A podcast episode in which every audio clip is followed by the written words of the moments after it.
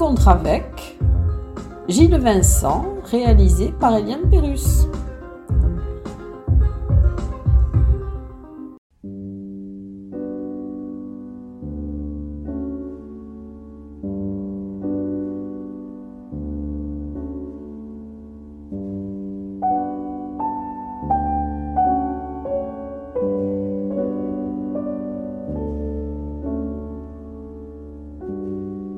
2020. Alors, je suis heureuse de vous recevoir dans cette émission de la radio de l'UTL. Bonjour.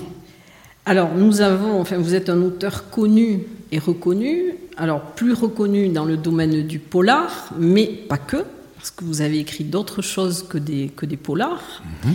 Vous avez écrit des nouvelles, vous avez écrit des romans, vous avez écrit aussi des polars préhistoriques. Mhm. Alors, j'aimerais bien, avant que, l'on parle de vos ouvrages et du dernier, ouvrage, dont on parlera tout à l'heure, mais je sais que vous n'aimez pas trop en parler, vous voulez que le lecteur le découvre, Usual Victims. Donc on, abordera un petit peu quand même ce livre tout à l'heure. Mais avant, j'aimerais bien qu'on revienne alors sur votre adolescence et sur votre jeunesse, puisque je crois que vous avez été toujours passionné par la littérature. Vous avez aussi euh, beaucoup aimé le monde, les mondes imaginaires. Et vous avez découvert Frédéric Dard au Maroc à 14 ans. Oui. Alors pourquoi euh, étiez-vous plus passionné par la littérature que par les jeux? Parce que j'ai longtemps été euh, seul enfant. Et quand on est seul, il y a les jeux qu'on peut pratiquer tout seul, et à un moment donné, la lecture, c'est une manière d'avoir les compagnons qu'on n'a pas. Et donc la lecture m'a offert des copains, des copines, des, amis, des héros, des gens à qui, hommes ou femmes, à qui m'identifier. Euh, ça a été pour moi euh, la fenêtre qui m'a permis et de m'évader et de faire rentrer aussi dans ma vie de petit garçon euh, et d'adolescent, de faire rentrer du monde, le monde qui n'y avait pas forcément dans ma vie de tous les jours. Oui, alors à quel âge avez-vous commencé à écrire, à vouloir écrire? Très tôt. Euh, avec ma petite sœur, nous avions pour l'habitude de corriger, de réécrire la fin des livres qui ne nous plaisaient pas. Et on réécrivait la fin des clubs des cinq, des clans des sept, des euh, six compagnons euh, de Paul-Jacques Bonzon. Voilà, ça a commencé comme ça. Euh, et après, j'ai beaucoup écrit, mais de façon, enfin comme un amateur, même si c'est un drôle de mot, puisque amateur, ça veut dire qu'on n'y connaît rien, mais ça veut dire aussi qu'on y connaît beaucoup, puisqu'un amateur, ça veut dire une chose et son contraire. Donc j'ai écrit euh, des lettres euh, à mes fiancés, euh, j'ai écrit des petits textes, des nouvelles, des poèmes. Et je savais qu'un jour ou l'autre, je, comme on dit dans le polar, je passerais à l'acte. Et vers 45 ans, suite à une hospitalisation prolongée, j'ai dit, ben tiens, je vais mettre à profit ce temps qui m'est offert pour commencer à écrire sérieusement. Ça a pris du temps parce que je ne suis pas quelqu'un de très doué. Je suis travailleur, je ne suis pas hyper doué. Donc j'ai raison d'être travailleur. Euh, et j'ai publié mon premier roman à 50 ans, en, 1900, en, 2000, pardon, en 2008, qui s'appelle Djebel.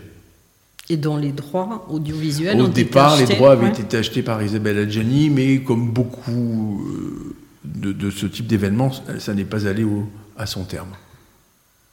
Oui.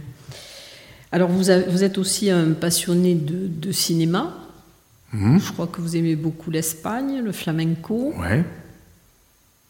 Et le cinéma, alors disons que dans votre dernier ouvrage, euh, il y a des références euh, à des personnages, cite plusieurs, euh, plusieurs films. Et disons que Usual Victims fait penser quand même à Usual Suspects. Hmm? Hein, donc euh, vous en êtes inspiré? Vous êtes inspiré un petit peu de l'histoire? Euh, Pas du tout. Euh, en fait, en général, je m'inspire pas du tout de ce que je lis ou de ce que je vois. Mais disons que ça, ça m'imprègne, ça me nourrit plus que ça m'inspire. Moi, l'inspiration, je la trouve dans les secrets de mon, de mon imagination, dans ce qui me choque, dans ce qui me fait peur, ou dans ce que j'ai envie de raconter, mais pas dans ce que je lis ni dans ce que je vois rarement. Euh, ce que je vois et ce que je lis, comme je vous disais, c'est quelque chose qui, qui me nourrit plus qu'autre chose. Donc c'est vrai que le film Usual Suspects, qui est un grand film presque culte euh, pour plein de raisons, voilà, ça, c'est un clin d'œil. Le, bouquin qui se passe à Tarbes, mais on en parlera tout à l'heure, qui s'appelle Usual Suspects, Usual Victims, pardon, euh, lapsus révélateur. Voilà, c'est un vrai clin d'œil au, cinéma noir américain. Alors vous dites que le, polar, c'est votre colonne vertébrale, la colonne vertébrale de, de l'écriture, mais vous distinguez quand même toutes les sortes, enfin il y a polar, roman noir, thriller, alors comment... Euh, les distinguez-vous? Comment pouvez-vous expliquer aux auditeurs hmm. ce que sont les différents styles? D'abord, c'est difficile d'évoquer ce qu'est sa propre colonne vertébrale en création, euh, parce que je me je voudrais pas que, euh, comment dirais-je, que les gens puissent me mettre facilement dans une case où j'aurais un peu de mal à sortir. Donc, je préfère pas dire ça je me compare, mais euh, je me compare en toute humilité avec, quelqu'un pour qui j'ai une profonde admiration, qui est Jean-Jacques Hano. Je me compare dans le sens de la liberté qui est la sienne et qui est aussi la mienne. Jean-Jacques Hano, c'est un homme qui, nous surprend et qui nous embarque il y a maintenant plus de 30 ans avec la guerre du feu, et puis qui trois ans plus tard adapte euh, L'amant de Marguerite Duras et qui ensuite nous emmène au cœur d'une des plus grandes bagarres de bataille de la Seconde Guerre mondiale, Stalingrad. Puis ensuite, il nous emmène avec les tigres, les ours, sept ans au Tibet, et aujourd'hui, il nous emmène à Notre-Dame qui prend feu. Donc en fait, je, suis comme cet homme que j'admire. Le genre n'a pas d'importance. Moi, ce qui compte, c'est l'histoire que j'ai envie de raconter, quel que soit le genre auquel elle appartient. Après, il est vrai que la littérature policière, et là je reprends votre expression, est un peu ma colonne vertébrale, mais cette littérature policière, dans ces trois pans que je distingue, qui sont euh, le polar, le roman policier pur, qui repose sur une intrigue et où on va suivre des enquêteurs, dénouer cette intrigue jusqu'à la fin du roman. En général, le polar, on part du désordre, c'est-à-dire le meurtre, la disparition, l'enlèvement. Et petit à petit, on va suivre un personnage qui va remettre l'ordre, c'est-à-dire les coupables en prison et la vérité au grand jour. Ensuite, il y a le roman noir. Le roman noir, c'est pas pareil. Le roman noir, d'abord, c'est souvent l'inverse. Ça part d'une situation plutôt ordonnée et qui petit à petit part en vrille. Le roman noir, c'est souvent une plongée dans un univers social, violent, compliqué, complexe. Et enfin, il y a le thriller le troisième pan. Le thriller, c'est à la fois un polar et un roman noir, mais auquel on rajoute une tension particulière. Le silence des agneaux est un thriller. Euh, Seven est un thriller. Euh, voilà. Donc moi, je navigue souvent euh, de l'un à l'autre. Et dans le tout dernier dont on parlera tout à l'heure, ma première motivation, mon ma première envie était de conjuguer les trois genres dans le même roman. Et c'est pour ça que Usual Victims, c'est un vrai polar avec une enquête et des rebondissements qui nous laissent euh, sans voix. C'est un vrai roman noir parce que ça nous plonge au cœur d'une entreprise où des ouvrières travaillent dans des conditions pas possibles. Et c'est un vrai thriller parce que dès la première page, il y a quelque chose qui se tend chez le lecteur et cette tension ne va plus le quitter jusqu'à la dernière page. Donc c'était un peu le challenge, l'exercice de, conjuguer ces trois pans dans le même roman. Voilà. Alors il y a aussi le polar préhistorique que vous avez fait, donc c'est une commande de Noir-Vézère. Oui, c'est une commande. On m'a demandé d'écrire un roman avec. On m'a demandé, j'ai accepté en fait un projet avec un cahier des charges très précis, un roman très court. Donc euh, la référence, belle référence, c'était pas plus épais que l'étranger de Camus. Un roman qui se situe où il y a une unité de lieu, la colline de Lascaux. On ne bouge pas de là au, à 10 mètres près. Et puis que le roman soit conjugué sur trois époques. Aujourd'hui, en novembre 1919, Donc c'était passionnant de se retrouver un an après la fin de la Grande Guerre, et il y a 17 000 ans, en évoquant, en racontant, en dévoilant ce qui avait pu se passer dans le cœur d'un homme pour qu'il se mette à peindre. Donc en fait c'est un vrai polar contemporain et historique autour de la naissance du dessin. Donc c'était un travail, moi, qui m'a qui me, qui m'a passionné. C'est un livre pour lequel j'ai beaucoup de tendresse.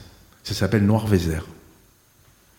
Alors vous avez aussi, euh, bon je vais juste le citer, mais écrit des polars pour la jeunesse aussi, alors avec des choses comme la bête du Gévaudan, le Loch Ness, enfin c'est quand même avec aussi des mythes. Il y a une dizaine d'années, un, soir j'étais à table à la maison et mon fils euh, me dit, papa je peux te faire une remarque désobligeante Je dis oui, elle est la bienvenue, dis-moi. Et il me dit, pourquoi tu n'écris jamais pour nous? Je dis, ça pour nous? Mais pour nous, les préados, il était jeune à l'époque. Je dis, ah bon, t'as envie de quoi? Il me parle de ce dont il avait envie. Et je l'ai pris au mot, j'ai dit, écoute, mon François, euh, je suis d'accord. Mais le premier, on va le faire ensemble. Et on a écrit ce premier roman pour ados, tous les deux, mon fils et moi. Euh, et depuis, c'est une série euh, de petits polars historiques qui, qui, sont destinés à des enfants qui ont entre 11 et 14 ans. Mais c'est autour de mythes quand même. En fait, ce sont trois adolescents et leur chat qui, quand ils sont en vacances, décident de d'élucider le grand mystère de la région qui n'a jamais été élucidé, même parfois depuis des siècles. Donc ils vont s'attaquer à la bête du Gévaudan, au monstre du Loch Ness, à l'existence de Dracula, à Jack l'Éventreur, à Londres, et euh, aux morts mystérieuses qui ont entouré la découverte du tombeau de Toutankhamon. Voilà. Alors, dans vos ouvrages, je dirais qu'il y a quand même des plusieurs. Alors, bien sûr, il y a une partie historique, il y a toujours une trame historique. Ça peut être la guerre d'Algérie, ça peut être la chasse des Juifs pendant l'occupation, euh, ça peut être aussi. Euh, il, y a, enfin, il y a plusieurs événements. Euh, vous avez toujours quand même ce côté historique, hein, à part peut-être dans le dernier, effectivement. Je crois qu'on est, avec un peu de recul maintenant, je pense qu'on échappe difficilement aux gens dans la vie qui nous ont marqués et aux blessures qui furent les leurs et qui nous ont parfois transmis, avec tous les, mystères de la transmission. La transmission, elle peut être orale, mais parfois elle peut être silencieuse. Il n'y a pas de hasard. Euh, les deux premiers bouquins que j'écris, en fait, c'est Peine Maximum et Djebel. La déportation et la guerre d'Algérie. Je suis petit-fils de déporté. Et j'ai été séparé de mon père comme plein de petits garçons pendant deux ans et demi parce qu'il est parti faire la guerre d'Algérie. Donc finalement, je commence l'écriture en situant mes romans dans des blessures qui furent celles de mon grand-père et de mon père, mais qui furent d'une certaine manière celles de ma mère, de ma grand-mère et les miennes, par procuration, par transmission. Donc oui, après j'aime l'histoire. Donc bon, euh, et puis j'ai du mal à, imaginer qu'on puisse décortiquer le présent sans l'éclairage euh, du passé. Voilà. Il y a aussi d'autres choses qui sont omniprésentes, euh, enfin, ce sont plutôt des problèmes sociétaux, hein, mmh. puisque vous abordez quand même les questions environnementales avec la dévastation environnementale. Vous parlez aussi de, de l'extrémisme. Euh, vous parlez aussi de, la peine de mort, de la privation de liberté, des nouveaux esclaves, de la grande distribution avec tous les effets euh, qu'elle peut avoir, particulièrement dans le dernier ouvrage. Donc vous abordez quand même certains problèmes sociétaux. Oui, ben comme je vous disais euh, au début de notre entretien, mes romans se teintent de ce que j'observe, de choses qui m'interrogent, de choses qui parfois me révoltent, de choses qui me choquent ou des choses qui me font peur. Moi, je suis un homme du Nord et du Sud. Je suis du Nord parce que ma famille maternelle est originaire du Nord, parce que j'y ai vécu 33 ans. Mais je suis du Sud. Mon père est de Saint-Émilion. J'ai vécu 12 ans à Marseille, j'habite depuis 20 ans à Pau. Je suis vraiment un homme du Nord et du Sud. Et c'est vrai que, euh, sans vouloir épiloguer sur les, semaines, là, les jours autour de nous, mais quand arrivent des, échéances électorales, je regarde toujours ce qui se passe dans mes terres du Nord et dans mes terres du Sud. Et il m'arrive d'être très inquiet. Voilà. Donc ça transparaît euh, dans, mes, dans, dans, mon travail. Oui. Et alors, justement, dans les, dans les policiers, euh, il y a aussi, enfin, j'ai remarqué que souvent il y avait des pendaisons. Dans plusieurs. Hum. Oui, oui, pourtant, je ne sais pas. Même quand je conduis, on me dit que je prends mes virages à la corde, pour vous dire. Mais, euh, je blague. Mais euh, non, non, je sais, oui, c'est vrai que faudrait, il faudrait que je suive une psychanalyse pour en comprendre les tenants et les aboutissants. C'est vrai qu'il y a souvent des gens qu'on retrouve pendus d'une manière ou d'une autre, tout à fait. Je ne sais pas pourquoi. Alors j'aimerais bien que, que, vous racontiez un petit peu comment vous avez pensé à écrire les poupées de Ninja, en Andalousie, c'est ça? Euh, En fait, pour faire court, euh, suite à une panne de GPS avec ma compagne, on s'est perdu en Andalousie. Parce qu'aujourd'hui, on n'a plus de carte routière. Vous n'avez plus de GPS, vous êtes perdu. Et on s'est retrouvé dans un bled euh, où on, a, voilà, on a dormi dans le, premier hôtel venu. Et le lendemain, comme des bons touristes, euh, on a voulu aller euh, se baigner à 20 km de là. Et là, on est tombé sur ce qu'on appelle en Espagne el mar de plástico, la mer de plastique, c'est-à-dire des hectares et des hectares de serre et des hectares et des hectares de, bidonvilles bâchés, en fait. Et donc j'ai découvert, parce que je ne savais pas, l'existence de ces 30 000 euh, environ euh, Africains, d'Afrique subsaharienne, beaucoup d'Érythréens, de, Somaliens, qui cultivent, euh, alors, qui travaillent dans des conditions tout à fait correctes. Parce que dans les serres, il fait bon, hein, sinon les fruits mourraient. Il y a, dans les serres, il y a de l'eau, dans les serres, il y a de la fraîcheur. Mais qui, à côté de leur travail, vivent dans des conditions mais absolument abominables. Donc j'ai découvert ça, on s'est un peu lié euh, d'amitié avec un jeune Africain qui nous a fait découvrir euh, les dessous du même nocturne de ce qui se passe dans ces camps, il faut appeler les choses comme ça. Ça m'a donné l'envie d'écrire un roman sur euh, ouais, cet esclavage au cœur de l'Europe. Tout ça pour qu'à Berlin, Amsterdam, on puisse bouffer des fraises au mois de décembre, des melons au mois d'octobre. Euh, et puis, euh, comment dirais-je, au retour de ces vacances, euh, en discutant avec un ami euh, universitaire à Pau, il, m'a fait découvrir aussi un sujet que je ne connaissais pas, qui s'appelle, enfin qu'on pourrait appeler les enfants volés du franquisme. Et ça m'a donné les ingrédients pour la sauce, la mayonnaise de ce roman qui s'appelle Les poupées de Nijar, qui est un vrai polar, un vrai roman policier, mais comment dirais-je, au cœur de l'Andalousie, à la croisée des chagrins d'hier, des souffrances d'aujourd'hui, un roman à la fois contemporain et, historique. Qui d'ailleurs, et c'est rigolo, a été récompensé à la fois par des prix du polar et des prix de la littérature. Parce que le livre est aussi à la croisée des deux genres. Et vous avez été nominé lauréat de nombreux prix oui, pour il a, plusieurs de vos romans. Ouais, il y a après, moi, le vrai moteur de mon travail, c'est euh, l'histoire que j'ai envie de raconter. Mais en premier lieu, ce sont les personnages. Moi, je m'attache énormément. Euh, j'ai beaucoup d'affect, d'empathie, de lien avec mes personnages. Et c'est sans doute le moteur même de mon écriture. Vous n'avez jamais eu le syndrome de la page blanche hein? Non, du tout. Oh, pas du tout. Ça, non. J'ai d'autres soucis, mais j'ai pas celui-là. Alors vous avez parlé aussi de, l'intranquillité. Oui. Pourquoi? C'est, intéressant les échanges épistolaires. Hein? Oui, j'avais envie, mais ça c'est une histoire, bon, comment vous dire euh, Quelques années avant la disparition de mon père, qui vivait loin et qui n'était pas en bonne santé, on, s'est fixé un petit peu le défi de s'écrire chaque mois une lettre. Et j'ai redécouvert le plaisir, alors d'abord de recevoir une lettre. Parce que c'est un truc qui n'existe plus. Hein. Je veux dans les boîtes aux lettres, vous avez la pub, les factures, les, les, confessions de foi euh, électorales, et puis c'est tout. c'est rare qu'on ait une lettre. Et j'ai redécouvert le plaisir d'écrire des lettres. Et donc j'ai eu envie d'écrire un roman autour d'un échange épistolaire entre un homme et une femme. Euh, donc l'histoire, ça se passe pas très loin d'ici, ça se passe à Naï.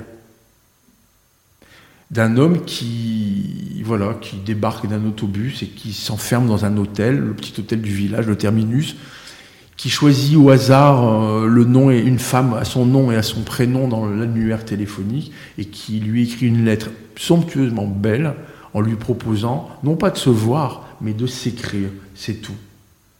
Et elle, Emma, ça fait trois semaines qu'elle a cette lettre aimantée sur son frigo et qu'elle se gratouille le crâne en disant Mais qu'est-ce que je fais? Je réponds pas? À ce type.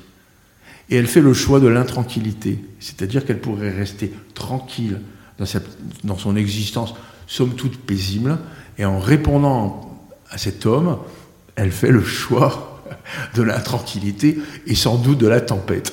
Voilà. Et, euh, mais ça m'a beaucoup. C'est un livre, enfin, Très souvent, on me dit, alors c'est pas du tout un polar, même s'il y a des rebondissements dans l'histoire, on me dit souvent c'est un livre qui fait du bien, c'est un livre qui véhicule euh, de bonnes émotions, c'est un livre dont les gens sortent à la fois émus, mais heureux, ce qui est quand même pas mal. Euh, et ce roman donc s'appelle Si je cessais de vous écrire. Voilà.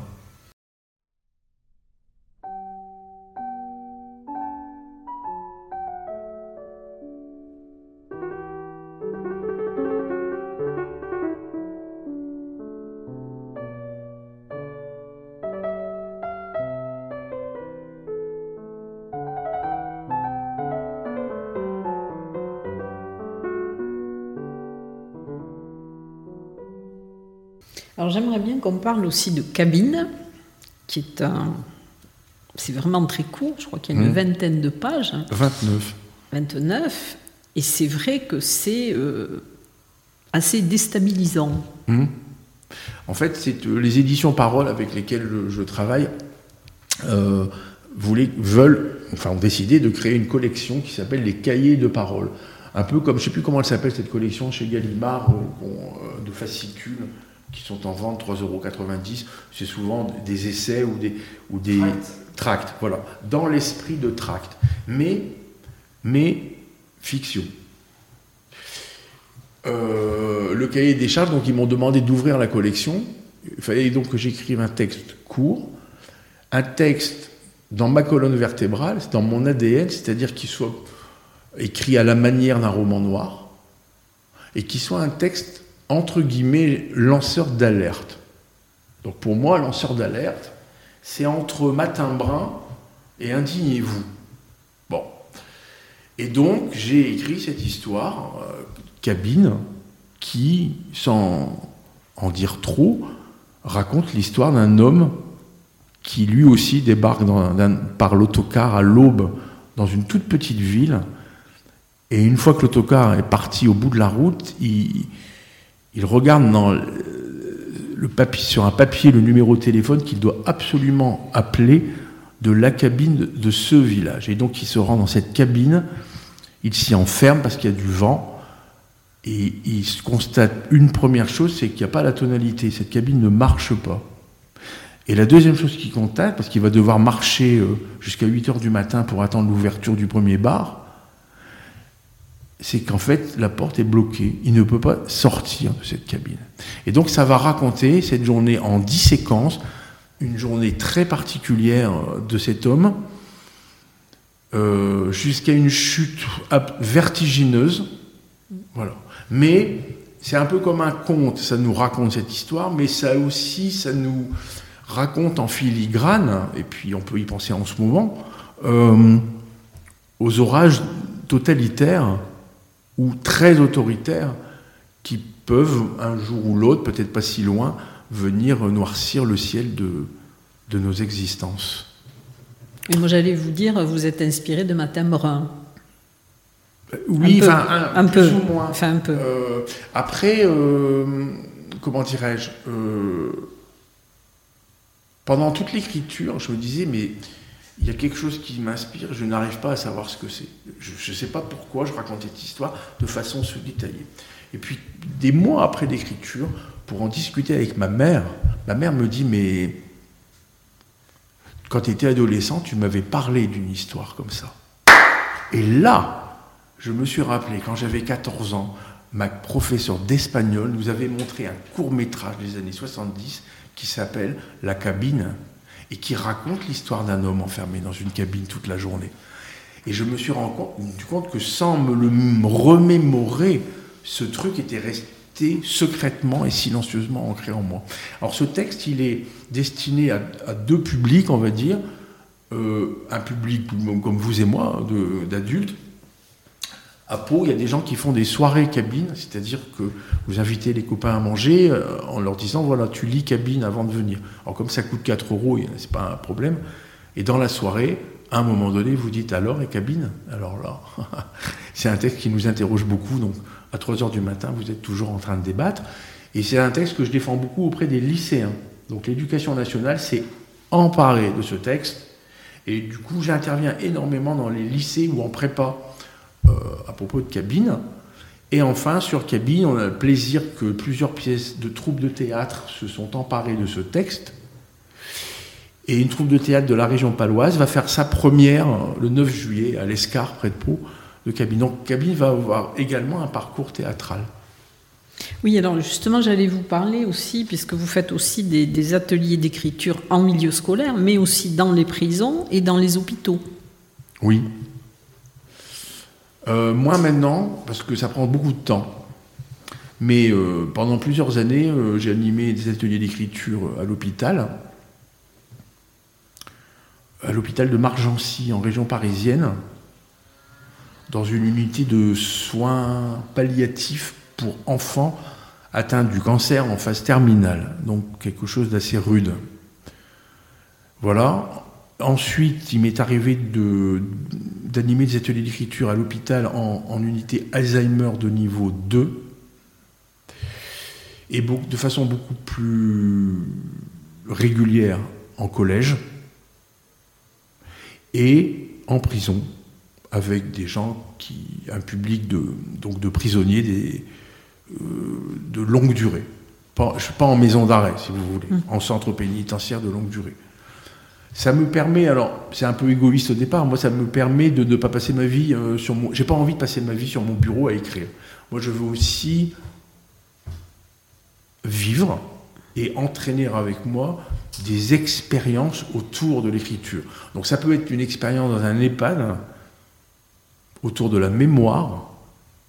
Est-ce que l'écriture peut, pour ces vieilles personnes, est-ce que c'est peut-être un moyen de perdre moins vite ce qui est en train de s'enfuir.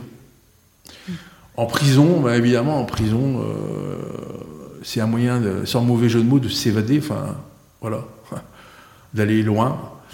Euh, et puis c'est un moyen d'échanger avec une population euh, où il y a très peu d'échanges. Enfin, c'est des gens, il n'y a pas beaucoup d'échanges avec le monde extérieur en prison.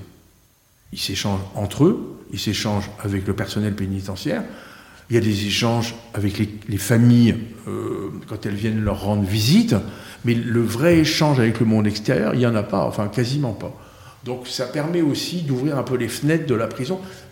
même si c'est des gens, évidemment, en France, pour prendre 20 ou 25 ans de détention, il faut avoir commis des choses extrêmement graves. Mais moi, je ne veux pas savoir ce que les gens ont fait. C'est pas mon, ça me regarde pas. Enfin, mmh. c'est pas le sujet, en fait. Voilà, et donc moi ça me permet de, de m'évader aussi de mon bureau. Et, voilà, ça, je considère que pour moi en tout cas, l'écriture, c'est écrire, c'est raconter des histoires, mais pour moi c'est aussi ces expériences-là. Alors, si vous voulez, on va parler de votre dernier ouvrage, dont la majorité de l'action se situe sur Tarbes, aux alentours de Tarbes, à Luquette et autour du lac de Gabas. Alors, ah, c'est même pas la majorité, c'est toute l'action.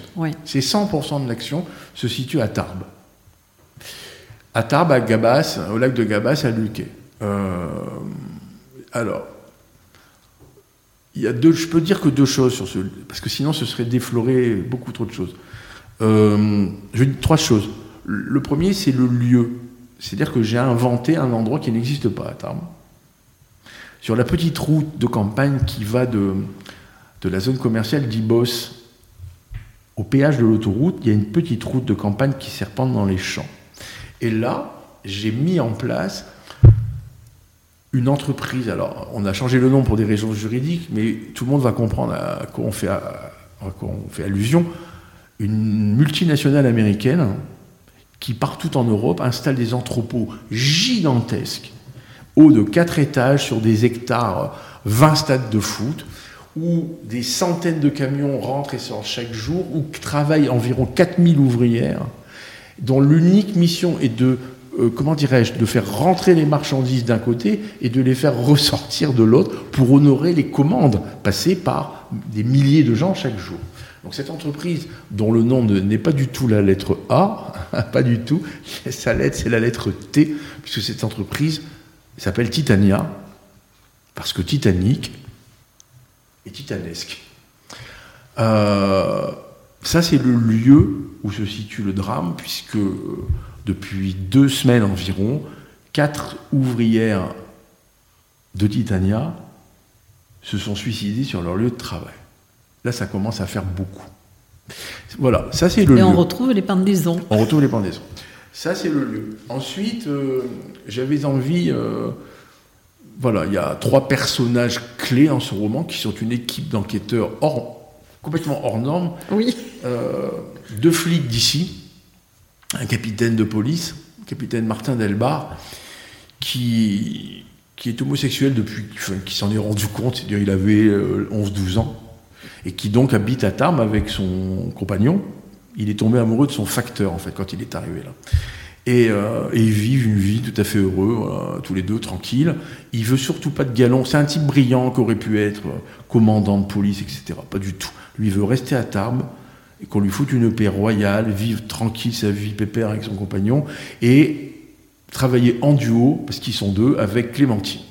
Clémentine qui, elle, après plusieurs vies euh, conjugales compliquées, finalement est tombée amoureuse d'une femme qui est prof de lettres et qui l'initie à la philosophie, à la poésie, à la littérature. Elle, a fait peu d'études, elle est lieutenant de police, elle a fait peu d'études, et elle est heureuse avec cette prof de lettres qui l'initie à des tas de choses. Euh, la hiérarchie les a mis ensemble parce qu'en fait, ils se sont dit, mais tous les deux, ça va être génial, il n'y aura jamais d'histoire euh, tordue entre eux. Et en effet, c'est une équipe extraordinaire d'efficacité. Et alors, comme dans la fonction publique depuis quelques années, l'État français fait de gros efforts pour inclure les gens en situation de handicap, que ce soit aux impôts, à l'URSSAF ou ailleurs. On leur colle un stagiaire de 23 ans qui est diagnostiqué euh, autiste Asperger, qui s'appelle Stéphane Brindille, et qui veut être flic à la grande surprise de sa famille pour deux raisons. La première, qu'il avoue, parce qu'il en est assez fier, ce garçon, il est, c'est même pas passionné, il est obsédé, habité par le cinéma noir américain depuis Humphrey Bogart jusqu'à aujourd'hui. Il a vu tous les films, il connaît tous les scénarios, les dialogues, le nom des acteurs, des metteurs en scène, des, musiciens, etc. Et il connaît le, le, cheminement de chaque enquête. Et il est persuadé que sa connaissance du polar américain va faire de lui un flic exceptionnel. Puis il y a une deuxième raison, qui garde pour lui parce qu'il a beaucoup trop peur qu'on se moque de lui, c'est que ce garçon, secrètement, sous ses t-shirts bien rangés, il a des cahiers dans lesquels il a consigné le poids de tout ce qui l'entoure. Combien pèse un gobelet plein, un gobelet vide, une épingle, un oiseau mort, un soutien-gorge de maman, une bouteille de Coca-Cola, un téléphone Samsung, bref, il a consigné le poids de milliers d'objets dont il connaît le poids par cœur. Mais il veut être flic parce qu'il y a trois choses, il n'arrive pas à, peser, à appréhender le poids, et il, il pense que c'est en étant flic qu'il va pouvoir le faire. C'est-à-dire appréhender le poids de la culpabilité, le poids du remords et le poids du chagrin. Et donc, notre Stéphane Brindy se retrouve au tout début du roman intégré à cette équipe et les voilà partis dans Titania, dans un univers euh, terrible, enquêter sur le, le, le, la mort de ces quatre ouvrières depuis 15 jours. Voilà, je ne peux pas en dire plus, sauf deux choses. Moi, juste une autre question par rapport à ce roman. Deux choses. Oui. Juste pour moi conclure là-dessus. Euh, nous sommes très fiers, mon éditrice et moi, d'être en train de céder les droits d'adaptation cinématographique de ce roman.